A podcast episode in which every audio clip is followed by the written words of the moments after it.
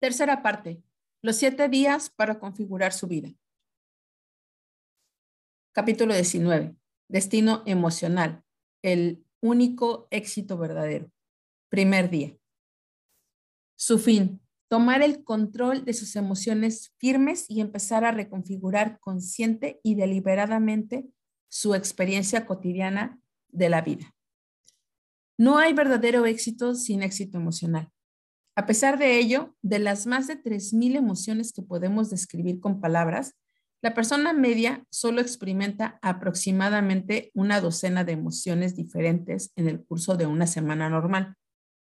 Debemos recordar que eso no refleja nuestra capacidad emocional, sino más bien las limitaciones de nuestras pautas presentes de enfoque y fisiología.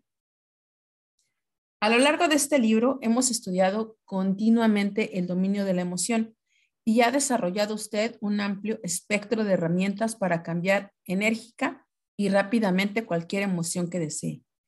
Ahora se da cuenta de que cambiar como se siente es la motivación que se encuentra detrás de prácticamente todos sus comportamientos. Así pues, ha llegado el momento de que desarrolle un plan proactivo para afrontar las pautas emocionales negativas que experimentaba habitualmente.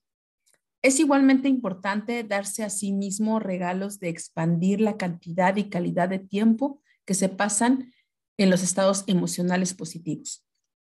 El arsenal de habilidades de que dispone para cambiar sus estados emocionales es el siguiente. Fisiología, preguntas, vocabulario transformacional, condicionamiento neuroasociativo, futuro convincente, reglas, identidad, enfoque, submodalidades, metáforas, creencias, valores, referencias.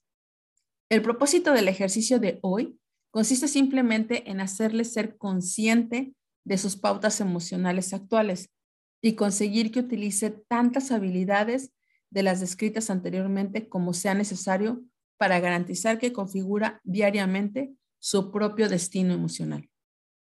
Ver es creer, pero sentir es la verdad. Thomas Schuller.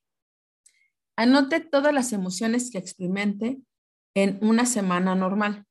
Anote los acontecimientos y situaciones que utiliza para poner en marcha esas emociones. 3.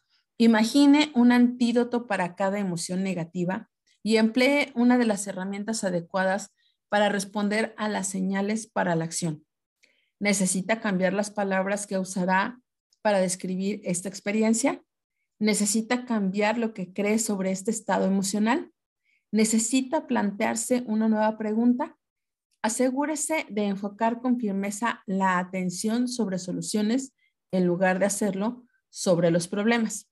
Comprométase durante todo el día a sustituir la emoción antigua y limitadora con una emoción nueva y capacitadora y condicione esta nueva pauta hasta que sea sólida. Con nuestras emociones bien dominadas, mañana empezaremos a dominar nuestro